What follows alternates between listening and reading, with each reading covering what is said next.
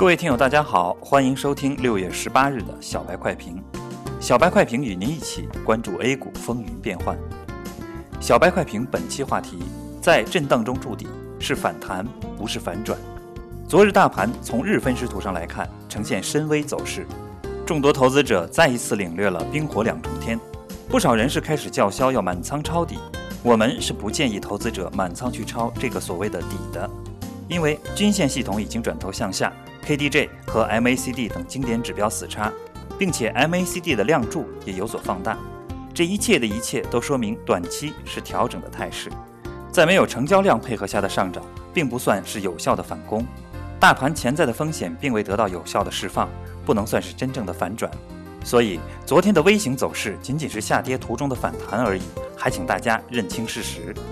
今日银行股全线低开，并且持续走低。对稍微有点起色的沪指形成了严重的拖累，银行股龙头交通银行六零幺三二八下跌百分之六点三四，领跌银行股，保险、证券和互联网同样的跌幅居前，游戏改革和央企改革涨幅居前，盘面上总体呈现震荡格局，盘中回踩了四千九百点，对其进行了确认。截至上午收盘，沪指报收四千九百五十九点零五点，跌八点八五点，跌幅百分之零点一八。